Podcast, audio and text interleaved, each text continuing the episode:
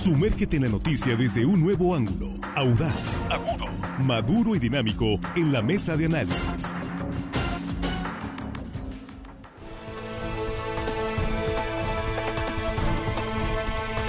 Estamos de regreso ya en la mesa de análisis de línea directa. Gracias por continuar con nosotros y muchísimas gracias por compartir esos contenidos de línea directa con sus contactos, con sus conocidos. Estamos en la cobertura estatal a través de las frecuencias radiales de RSN y en las redes sociales en YouTube y en Facebook línea directa. Y aquí estamos en la mesa con el tema, les comentábamos, vamos a revisar cuáles son los diputados y diputadas federales y locales que tienen posibilidades reales de que sean considerados primero que nada por sus partidos para competir de nuevo y buscar la reelección de los que están en funciones. ¿Sí? ¿Cuáles, ¿Qué papel han hecho? ¿Qué trabajo han hecho? ¿Los conoce la ciudadanía? Son algunas preguntas.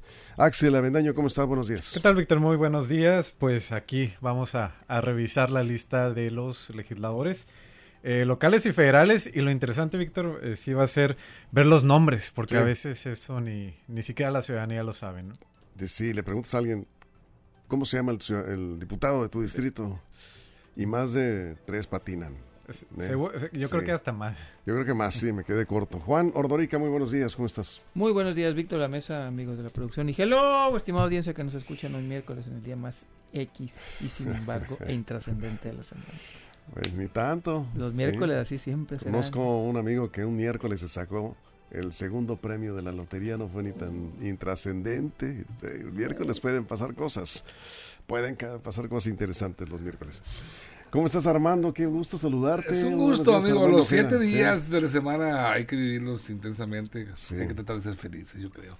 Bueno, Víctor, contento de estar aquí esta mañana con los compañeros aquí en la mesa, los chicos de la producción y saludando como siempre a toda la gente que nos escucha aquí en nuestro queridísimo estado de Sinaloa. necesito de nuestra amigo. Muy bien. Allá está la gente bien atenta con nosotros. Te dejé un suspiro nada más. Y por supuesto nosotros muy agradecidos por su compañía.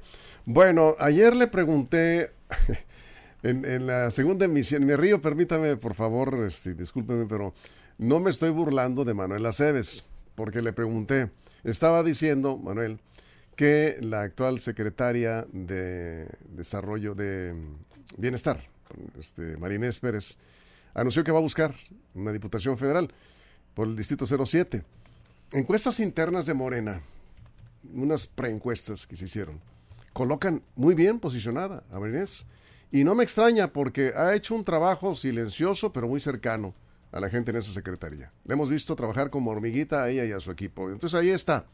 Y le pregunté a Manuel, oye, ¿y quién es el diputado o diputada federal del Distrito 07? Y me dijo Manuel, pues fíjate que no, no sé, no me acuerdo. Y yo le contesté, pues ni yo tampoco, por eso te preguntaba. Ese es el problema de algunos legisladores que no los conocen ni en su distrito, ¿sí? Y ya luego nos dimos cuenta quién era la diputada federal por el Distrito 07 y me llamó más la atención, más sorprendido todavía. Axel, abrimos la mesa. Sí, eh, bueno, hay que aclarar, eh, voy a empezar con los diputados federales, que al menos en la página oficial del Congreso de la Unión marca que Sinaloa tiene 11 legisladores federales, 7 de mayoría por, por los distritos, y cuatro por que llegaron por representación eh, proporcional, es decir, que son plurinominales. ¿Y tienes los nombres? Sí, aquí traigo los nombres y, el primero es el que me, llama más la atención porque realmente esta legisladora no la había escuchado mencionar, incluso tengo dudas de que eh, si realmente es de Sinaloa o pueda ser de algunos estados cercanos, pero la Cámara la marque como diputada de Sinaloa. ¿Pero es uninominal? Es plurinominal. Ah, es pluri, Marta Navetze Arellano Reyes. No, no, pues no. ¿La conoce alguien aquí? Marta Navetze Arellano, Reyes. La marca como diputada plurinominal por la primera circunscripción. Pero en ocasiones, Víctor, este, eh, los partidos hacen acomodos en sus listas que quizá ella pueda ser de un estado cercano, como de Sonora o quizá eh, de alguna de las bajas. Así es, eh, los partidos hacen esta distribución y a ella la registran como diputada de Sinaloa, aunque no sea propiamente de aquí porque la página oficial de la Cámara de Diputados la marca como diputada de Sinaloa, plurinominal, por la primera circunscripción. Eh, después ya vienen en los distintos distritos, por el número uno es eh, Leobardo Alcántara Martínez del Partido del Trabajo, en el distrito 2 Ana Elizabeth Ayala Leiva. En el distrito 3 también del PT Jesús Fernando García Hernández. En el 4 es Casimiro Zamora Valdés. En el distrito 5 es eh, Nancy Yaira Santiago Marcos. Y en el distrito 6 es Olegaria Carrasco Macías. Y en el distrito 7 aquí lo que ayer preguntabas, Víctor. Eh, y, esto nada más como comentario. Eh, la titular, o digamos quien ganó la elección fue Merari Villegas, eh, reelección, por cierto, como diputada del Distrito 7. Ella pidió licencia para ser dirigente eh, de Morena aquí en Sinaloa y su suplente es Marina Valadez Bojorques. Pues Ella es la diputada actualmente por el Distrito Séptimo de Sinaloa, Marina Valadez Bojorques. Y yo lo supe pues hasta que revisé esta lista, porque tampoco, o sea, ayer me hubieras preguntado, tampoco te habría tenido el dato en el momento. Y nada más para finalizar, los otros diputados por plurinominal, el exalcalde de Ome, eh, Manuel Guillermo Chapman Moreno, también está Juan, Juan Guadalupe Torres Navarro. Navarro y Paloma Sánchez Ramos del PRI, como eh, completan la lista de estos 11 diputados y pues habría que hacer este ejercicio, Víctor, de ir con los ciudadanos y preguntarles quién es tu diputado federal. Es la única del PRI. Es la única del PRI y es eh, plurinominal por la primera circunscripción, Paloma Sánchez Ramos. ¿El PAN no tiene diputados federales? No, el PAN no tiene. Es la gran tragedia, esos son los nombres, gracias Axel, porque aquí nos estamos enterando de algunos, de los diputados y diputadas federales, ¿sí? Ahorita vamos a entrar con los locales. Esa es la gran tragedia. No puede ser que pasen tres años y los ciudadanos no conozcan a su diputado federal, no sepan ni el nombre. ¿Cómo quieren? ¿Cómo aspiran? Vamos, a una reelección así. Juan, ¿tú qué piensas? tragedia que varios de están reelectos, ¿no? Peor ah, tragedia que llevan seis años, ¿no? Eso es peor tragedia que fueron intrascendentes. Los primeros tres años fueron a la urna, arrasaron en la urna y otros tres años más se aventaron. Y si van a la urna, vuelven a arrasar. sí, pero por Morena, por López Obrador, no por ellos. Pero tu argumento era que es una tragedia que no se sepa y que cómo pueden ir a la urna. Pues van a la urna porque ganan ellos están, los hechos, las acciones, la boleta, la urna, está demostrando que es intrascendente si eres intrascendente. Vas a ganar la elección si vas por un, una marca. Entonces ellos, ¿cuál es la motivación? No cualquier marca, ¿eh? Ah, pues, otra vez. Si vas por enojes, Juan, no, no, no, es que no me A ver, sí, perdón. Si vas por una marca, la, la que está en el mercado mejor posicionada, ellos no tienen motivación alguna para a parar enfrente de, de los medios, de la gente, de las colonias, para pedirles el voto. Porque es intrascendente. Ellos entonces, ¿a qué dedican su tiempo? A grillar dentro de su partido, a construir alianza de su partido, a ver de qué manera ganan el, favor de su dirigente partidista, porque la, elección ya la tienen ganada. Esa es la verdadera tragedia. Donde la urna está premiando a estos ilustres desconocidos para que su único trabajo sea partidista y nada más. Yo creo que eso es lo que yo rescato como tragedia. No que sean desconocidos, porque si en verdad, en verdad ellos necesitan el voto de la urna e irse a pelear, a, no a pelear, a buscar que la ciudadanía los conociera, lo estuvieran haciendo. No lo hacen porque para ellos es intrascendente. Las elecciones lo dicen.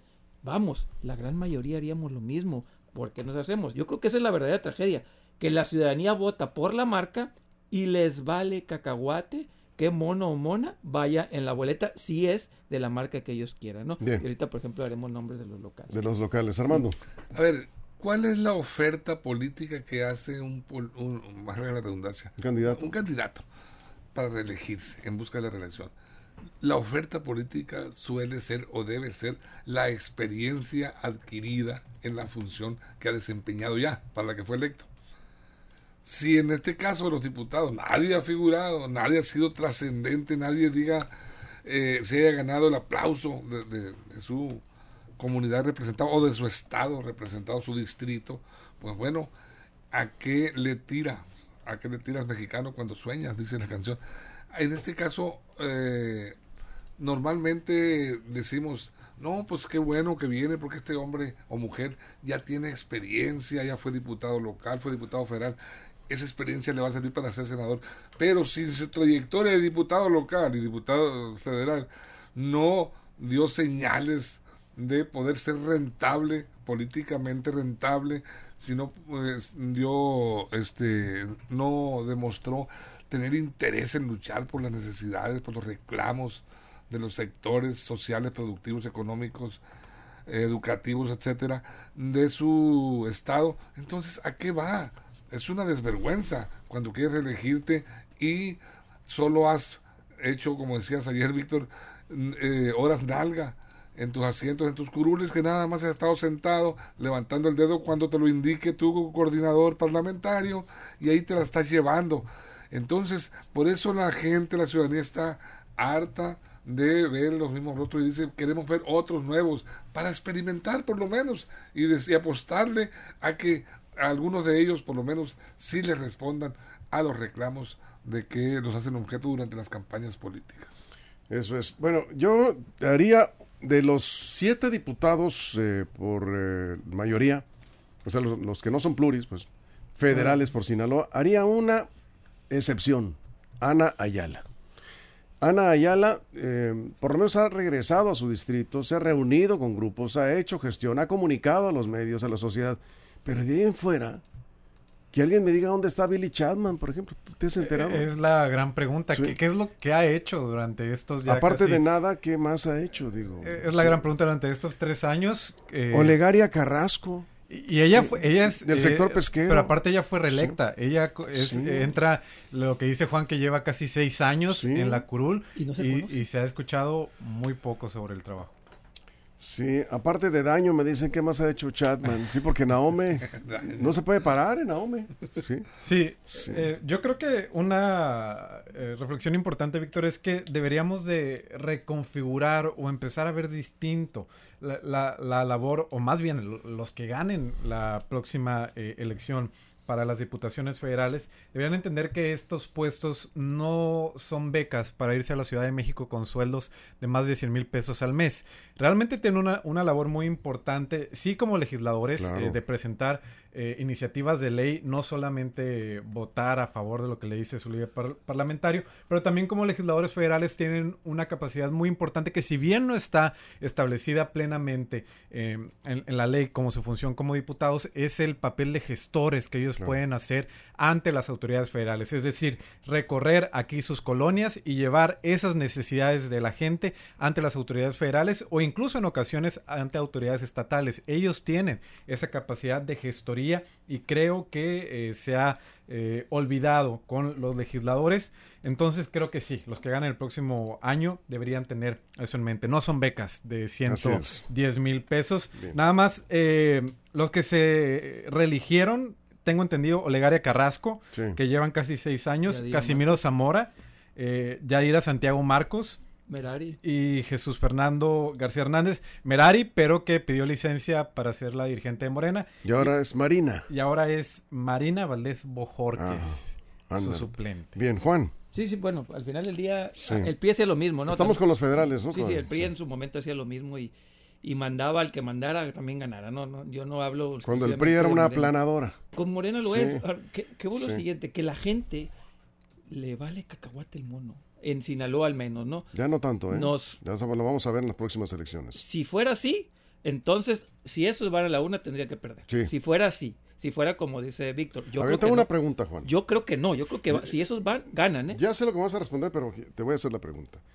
¿Tú crees que Morena les va a dar la oportunidad de nuevo? Algunos sí. ¿Sí? Algunos sí. Eh, yo no. Yo a ninguno de los siete. Sí, Morena tiene que buscar perfiles más técnicos para, para las cámaras. ¿eh? Ya no son los tiempos. Eh, tenía prácticamente todo le perdonaban a Morena. Eso es lo que yo creo. Pero pues vamos a ver. si alguno de esos va a la urna. No, no, pues si con uno que uno que vaya ya me ganas, pues. pues es que, es que eh, ahora. si llevando ventaja no te gano, imagínate así, pues. es, menos, que, es que eh, tu argumento es válido en un mundo ideal. En el mundo que tenemos es que si esos van a la urna van a ganar. Yo creo que las circunstancias han cambiado y Morena tiene que pensar en perfiles más técnicos, tanto para el Senado como para la Cámara de Diputados. En el deber ser lo comparto, en el deber ser no va a ser así. no va a ser No lo sabemos, vamos a ver. Yo creo que, las circunstancias. Es que, yo sí sé que el que vaya. Ah, ¿tú sabes del futuro? Sí, de eso sí sé, perfectamente. Tanto sí que pongo de cristal, Sí, ahí, la tengo, perfectamente sé. Ah, que si esos van a la urna, lo van a ganar. Eso sí sé. Nadie puede saber el futuro. Sí, sí se puede, existen escenarios. Existen, no, no, no, se puede. ni Armando Ojeda sabe. Se puede saber. es más, si yo tiro esto hacia arriba, sé que va a caer, ¿verdad? Ah, bueno, pero es ah, no, no, la física, no, no, Por eso hay... por eso hay, hay situaciones Chamanismo, estás hablando. No, no, no, no. Si yo tiro algo, sé que va a caer porque hay circunstancias variables. Por, por tiempo, porque luego ya, me, ya me está viendo... Cumplí, perdón, perdón, perdón, perdón. Armando Ojeda. Bueno, Mira, los diputados eh, locales y federales y los senadores también. La tarea de ellos es legislar, vigilar que eh, las leyes sean acordes a las necesidades que van evolucionando, que van generándose en el desarrollo de los pueblos. Correcto, correcto. Eh, ahí, ahí está el, detalle. Y derogar las que van siendo obsoletas, las que no mm, funcionan o, fueron creadas con algunas fallas. ¿Qué se requiere para lograr eso? ¿Qué perfiles técnicos. Ah, claro. Eh, más allá iba perfecto, Víctor. Perfiles técnicos, gente especializada, con conocimientos eh, teóricos y conocimiento también del entorno social que va a representar. Y eh, muchas veces volteamos y decimos, bueno, no volvió este diputado a mi distrito, pero si ese diputado refleja su trabajo allá, allá en el Congreso, en el Senado, eh, trasciende. Cuando una ley es importante, trasciende y cuando viene a beneficiar o perjudicar también, en cualquiera de los dos casos, no necesariamente tengamos que ver a un diputado repartiendo despensas o metiéndose al lodo durante unas lluvias, una inundación a una colonia y que diga, ya hice mi talacha. Ya, ya, ya puedo reelegirme. No, allá está su trabajo. Y claro, sin olvidar esas necesidades y estar presente en las grandes necesidades de la, de la ciudadanía. Esa es parte fundamental de la tarea. No venir a, Navidad a traer juguetitos el Día de las Madres, hacerles una pachanguita a las, madres. ¿Y ya cumplieron? Y ya cumplieron. Dice, no, no, pues tiene muy buena imagen. Se salió en el periódico, diputado este, obsequia parte de sus, sus prestaciones aquí en, en atender a los, a los, abuelos, etcétera. Bueno, esa es parte de, de, lo que debe ser el nuevo escenario político. Bueno, vamos, vamos a ir a una pausa en radio. Ahorita vamos a hablar de los diputados y diputadas locales que podrían, ya con lo que se ha dicho aquí, usted ya se podrá imaginar quiénes tienen realmente posibilidades de repetir en las diputaciones federales. Yo no creo que Morena le dé oportunidad de repetir a ninguno de los que están. Sí, Ojalá. A ninguno de los siete, a ninguno. Bueno, Ana Ayala, que podría tener posibilidades, sí. Habrá que ver cómo sale la encuesta. Ya anunció que va a buscar la candidatura al Senado. Está muy complicado, sí, pero pues, ya ahí está. De los locales, ¿cómo andamos? De las y los diputados, diputadas, diputades locales. Volveremos después de la pausa en radio. Nos quedamos sin comerciales en redes sociales. Estamos en la mesa de análisis de línea directa. Continuamos. Información confiable, segura y profesional. Línea directa. Información de verdad. Con Víctor Toro. Línea directa.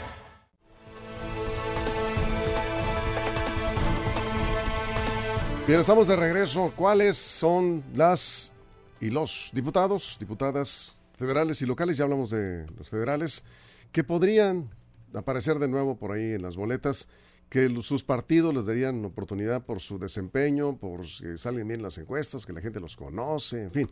Vamos a revisar eh, los diputados y diputadas locales. Armando, nos quedamos contigo.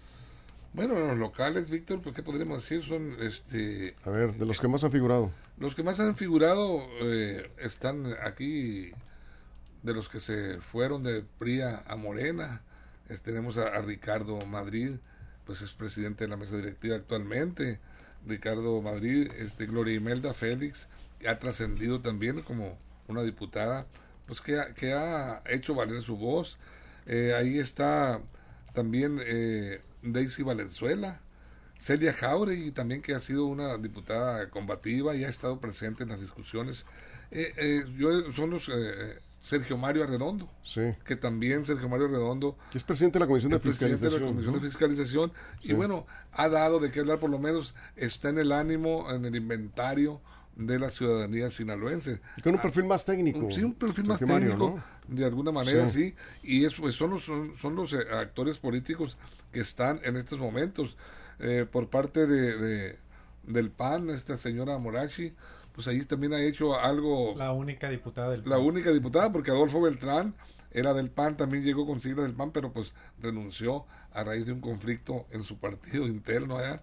Y pues se, disgustó y renunció a su bancada y también al PAN. Sí. Está ahora como... ¿Quién más? Como, pues... Eh, de, los periodistas que mencionaste, pues ninguno tiene posibilidades de ser candidato. No, no, porque ninguno de ellos, Víctor. Solitos cayeron en la trampa, fíjate. Sergio Mario sí. Se fueron, ah, no, Sergio Mario no, Sergio Mario no está en ese, en ese, en ese paquete. De los que renunciaron al PRI, se fueron a Morena pensando que les iban a dar candidaturas, pues ya salió la convocatoria y a los externos, por lo menos en esta no pero Sergio Mario sí, por el PRI puede repetir, creo que también tiene méritos suficientes como para, para hacerlo. De la Rocha, sí. que, De la Rocha es por el PRI, ¿verdad? Es por el PRI y es el coordinador. Ha hecho buen trabajo ¿eh? en el Congreso.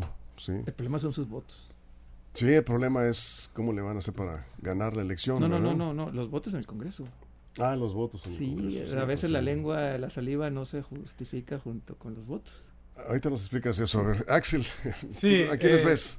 Este, de Morena, por ejemplo, ¿no? Nada más comentando, no podemos mencionar a los 40 diputados locales, son, son bastantes. y nada más haría eh, como comentario, desafortunadamente, y ahorita que decías, Víctor, le preguntabas a Armando, cuáles podrían ir por la reelección, los más sonados. Y desafortunadamente los más sonados no son los que han presentado más iniciativas, ni los que han hecho posicionamientos en tribuna eh, eh, altamente memorables, porque hay posicionamientos en tribuna que aunque no incidan en la votación, porque ya está cargada hacia un lado, son memorables por el contenido y hay diversos ejemplos que, al final eh, quiero traer a, la mesa, pero la mayoría de los que son reconocibles no son por su labor legislativa, son a final de cuentas por en la mayoría de los casos por polémicas y pleitos políticos. Desafortunadamente aquí en los, eh, al menos en la actual legislatura. Ya me acordé de algunos personajes. Aunque lleva, lleva varios años ahí.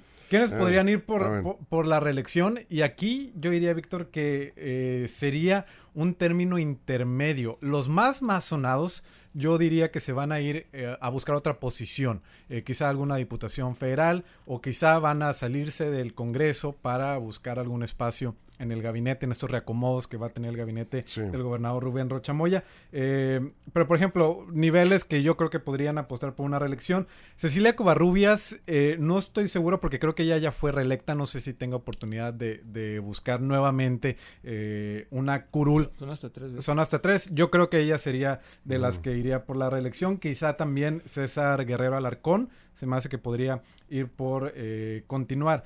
Feliciano Valle, también.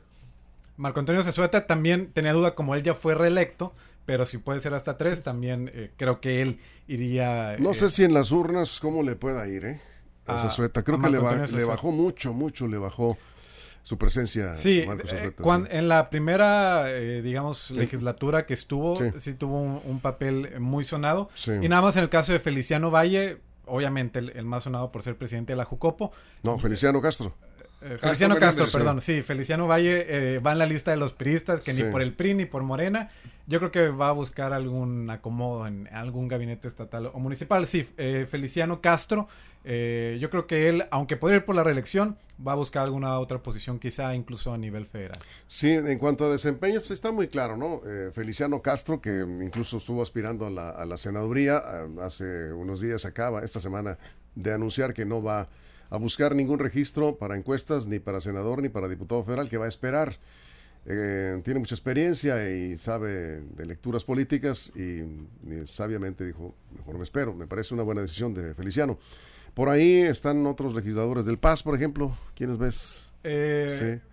Yo creo que Alba Virgen Montes podría... Ha hecho buen trabajo. reelegirse. Y quien ha sonado mucho, que te diría que se puede reelegir, pero incluso algunos la proyectan para alguna alcaldía, es Elizabeth Chía.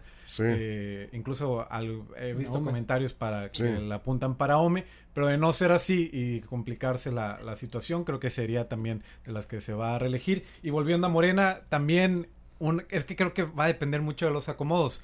Uno que eh, un diputado que creo que podría reelegirse, pero que también está buscando una alcaldía, es Ambrosio Chávez. Sí. Eh, creo que está apuntando a, alguna de Ébora, no sé si... Y, pero si no la logra, también creo que va a ser de los que va a buscar la reelección. Eso es. A ver, Juan, ¿tú quiénes ves? Yo creo que Cecilia Covarrubias pudiera ser de las que eh, se reelegiría por tercera ocasión en AOME. De alguna manera ha estado presente. Ambrosio, creo que también, si no es por el Distrito 3 Federal, regresaría. Ambrosio Chávez. Ambrosio Chávez regresaría a la Cámara de Diputados. De la oposición, out, out y re-out. Para empezar, ya no hay oposición. ¿No ves a nadie? Pues es PAN, PRI. Ninguno es de mayoría. Los del PAS han sido los poquitos de mayoría. Y, y ahorita decía que hay que separar la saliva de los votos, ¿no? Por ejemplo, el señor de la Rocha, pues ha sido mucha saliva y opositor. Sí ha tenido algunos votos en contra, pero cuando se requiere ahí la oposición, vota en unanimidad. Ahí, ¿no? Entonces, ah, cuando votan, cuando votan por unanimidad, todo el salivero que se avientan y se suben ahí, hablan y hablan, se acaba el asunto. Entonces, si esta, si esta legislatura ha sacado muchas de las decisiones importantes por unanimidad, significa pues que no hay oposición. Punto. Ahora, ¿qué sería lo deseable? Eh, perdón, ¿ya terminaste? No, nomás para ah, terminar. Si uno en su casa hasta batalla para convencer a los demás para ir a ver una película, imagínense 40 personas para mágicamente ponerse de acuerdo todos y votar por las mismas cosas cuando se supone que el voto es secreto. Entonces, no es cierto. Entonces, una cosa es la saliva que se avienten ahí en el, en el Congreso. a ver, dice Gil Nuño, el análisis está muy cargado al centro del Estado. Se están olvidando de otros distritos. Estamos hablando de diputados y diputadas federales y locales. De Ahome, por este, distritos. Ambrosio sí. bueno, Sí. Eh, ¿Qué es lo deseable? Y, y cerramos la última ronda. Lo deseable, en mi opinión personal, sería que los partidos políticos, esta vez, volteen a ver a la ciudadanía y analicen los perfiles que se requieren para cada cargo. Decíamos, para eh, los eh, espacios del poder legislativo federal eh, y local. lo deseable sería que llegaran personas más preparadas y más comprometidas socialmente y que la ciudadanía en su momento a la hora de ir a las urnas valore ese perfil y trayectoria. Ya basta de improvisaciones. Yo creo que ni Morena pues, se puede dar el lujo ya de estar improvisando tanto que, que con cualquiera pueden ganar. Yo creo que eso ya no. No va a aplicar en esta próxima elección. Ojalá que piensen, Armando, voy contigo, en perfiles de personas no solo más preparadas, sino también con trayectoria, ¿sí? Eh, y eh, compromiso social. Eso sería, en mi opinión, lo ideal. Pero como lo ideal no existe, pues vamos a esperar a ver qué, qué podemos lograr en ese sentido. Bueno, yo estaba, yo estaba, pensando ahorita en haciendo la, la, perspectiva de lo que puede ser el futuro inmediato político de los 40 diputados locales. Eh, no hemos no se ha ventilado aquí ninguno y yo veo a dos diputados con posibilidades de pasar de la cruz del Congreso del Estado a una presidencia municipal. Sí, de los 40. Yo veo, Ambrosio Chávez está buscando la presidencia municipal de Salvador Alvarado. Él... Eh, tiene todo, ¿eh? Para hacerlo. Sí, tiene todo para hacerlo, Víctor. Tiene todo para hacerlo. Ha hecho un trabajo aceptable.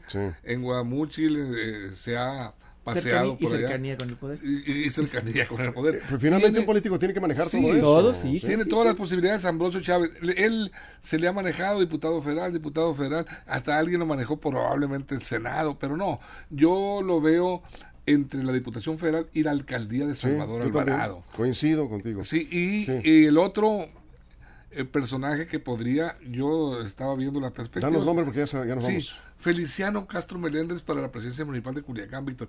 A Feliciano sabemos que ha hecho un papel importantísimo y, cabría en una reelección seguir al frente de la Jucopo y seguir manejando todo lo, como lo ha hecho pues, de manera muy aceptable eh, desde la Jucopo. Ha manejado bien el rol político, legislativo y ahí está. Podría ser en un momento dado que ya dijo no ni para diputado federal ni senador, pero no dijo no para la presidencia municipal. Se están acomodando los... Yo veo a Feliciano muy probablemente en el gabinete de Rocha o eh, en la reelección donde está. Porque de hecho, hay que decirlo. entre la reelección yo lo veo y la presidencia municipal. Yo no lo veo en la alcaldía. Difícilmente van a mover a Juan de Dios Gámez de, ahí. Va a buscar la reelección. Una creo federal para Juan de Dios. Si Juan de Dios eh, busca una candidatura a diputado federal, es eh, yo le vería yo, yo creo que si a Juan de Dios eh, se hubiera pensado en Juan de Dios eh, de quien toma las decisiones en Morena para la Cámara Federal lo hubieran mandado como candidato al Senado de ese tamaño. Mm, bueno, vamos vamos a ver. se les olvida que el gobernador ya dijo que para Mazatlán y Culiacán le gustaría. Puede ser una mujer eso dijo le gusta este, ya se nos olvida bueno Rocha no Bien, cerramos, Axel, 30 segundos. Yo nada más quiero terminar con este comentario, Víctor. Eh, ojalá que en la próxima legislatura, aquí en el Congreso de Sinaloa, veamos algún legislador o legisladora de nivel que dé un posicionamiento histórico en la tribuna que hace muchos años, la verdad, que yo no veo algún diputado dando un posicionamiento eh, como el que dio, por ejemplo, independientemente de, su carrera, pero llamó mucho la atención, Olga Sánchez Cordero, hace unos días en el Senado, marcando su distancia incluso del presidente de la República sobre el tema de los fideicomisos del Poder Judicial. Hace mucho que yo no escucho aquí en el Congreso un posicionamiento que uno aplauda, así que espero que en la próxima legislatura podamos ver alguno o alguna. Sí, pues para eso se requiere congruencia. Y eso es lo que... Todo el mundo es muy transformador hasta que le llega el golpe a su puerta. Pues sí. La señora Olga, Sánchez Cordera, muy transformadora hasta que le llegó el golpe a su fideicomiso. Así que la congruencia... Ah, ¿no le das mérito entonces? Pues, A ver, al, discurso sí, pero no la, no la doy como congruente. Eso sí, no, no le doy la congruencia. Bueno, pues vamos a dejarlas ahí porque ya no hay tiempo. Saludos Jesús Rojas, que estuvo atento al programa. Ya sé que te hubiera gustado estar con este tema acá, pero estás de vacaciones, mi estimado Jesús. Fuerte abrazo, te esperamos por acá la próxima semana. Nos vamos con esto, gracias. Un abrazo, mi Jesús, yo, un abrazo, gracias, te lo esperamos. Gracias, este, Armando. muchas gracias a toda la producción. Gracias, ante todo, y por encima de cualquier cosa, a usted. Por su compañía, lo esperamos en punto de la una de la tarde aquí mismo, en la segunda emisión de Línea Directa. Y ya lo sabes, si algo pasa en los próximos minutos, información verificada en línea directa portal.com y en nuestras redes sociales. Pásela bien.